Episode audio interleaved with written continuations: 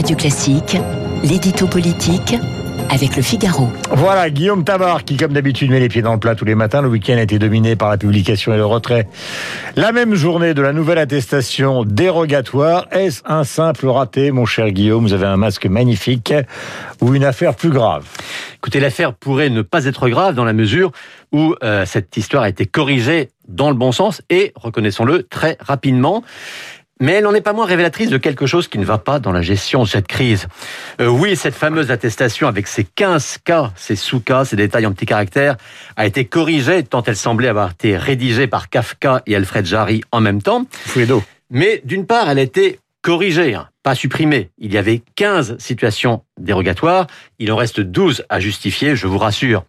Ensuite, si elle était en partie simplifiée, c'est uniquement en raison du tollé suscité et nullement de manière spontanée.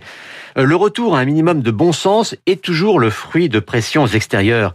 Souvenez-vous hein, des visites en EHPAD, du port du masque ou du fait que mettre le nez dehors était moins contaminant que de rester enfermé. C'est toujours à la suite de réactions que le gouvernement finit par bouger. Vous noterez aussi que depuis hier, cette circulaire initiale n'est venue de nulle part. Emmanuel Macron n'en voulait pas, Jean Castex n'en était pas informé, et Gérald Darmanin fait savoir que ça n'est pas au ministère de l'Intérieur qu'elle a été rédigée. Pas de responsable, donc pas de coupable, euh, juste des Français qui acceptent bon gré mal gré les contraintes, mais qui s'agacent quand même d'être pris pour des gogos. Euh, qui dit confinement ne dit-il pas des restrictions, donc des critères d'application et de dérogation? Mais justement, le chef de l'État ne veut pas que l'on parle de confinement et ces ministres l'ont répété en boucle sur les plateaux toute la journée d'hier. Pas de confinement parce qu'on n'enferme pas les gens chez eux, on les invite au contraire à sortir dehors. Très bien, mais si ce n'est pas un confinement, pourquoi Jean Castex a-t-il utilisé l'expression euh, jeudi?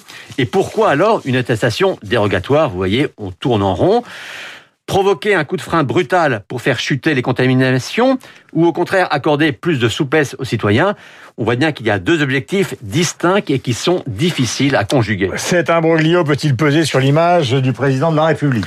Ben, C'est un risque pour lui car jusqu'à présent, il faisait des choix qui pouvaient être critiqués mais qui étaient tranchés, donc Là, depuis près d'une semaine, il est comme emporté dans une spirale du flou.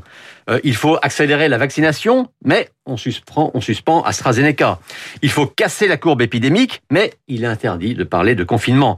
Les ministres eux-mêmes, on l'a vu pendant tout le week-end, se prennent les pieds dans les explications sur les commerces qui peuvent rester ouverts, sur les distances concernées, sur les sanctions ou les tolérances pour les visites à domicile.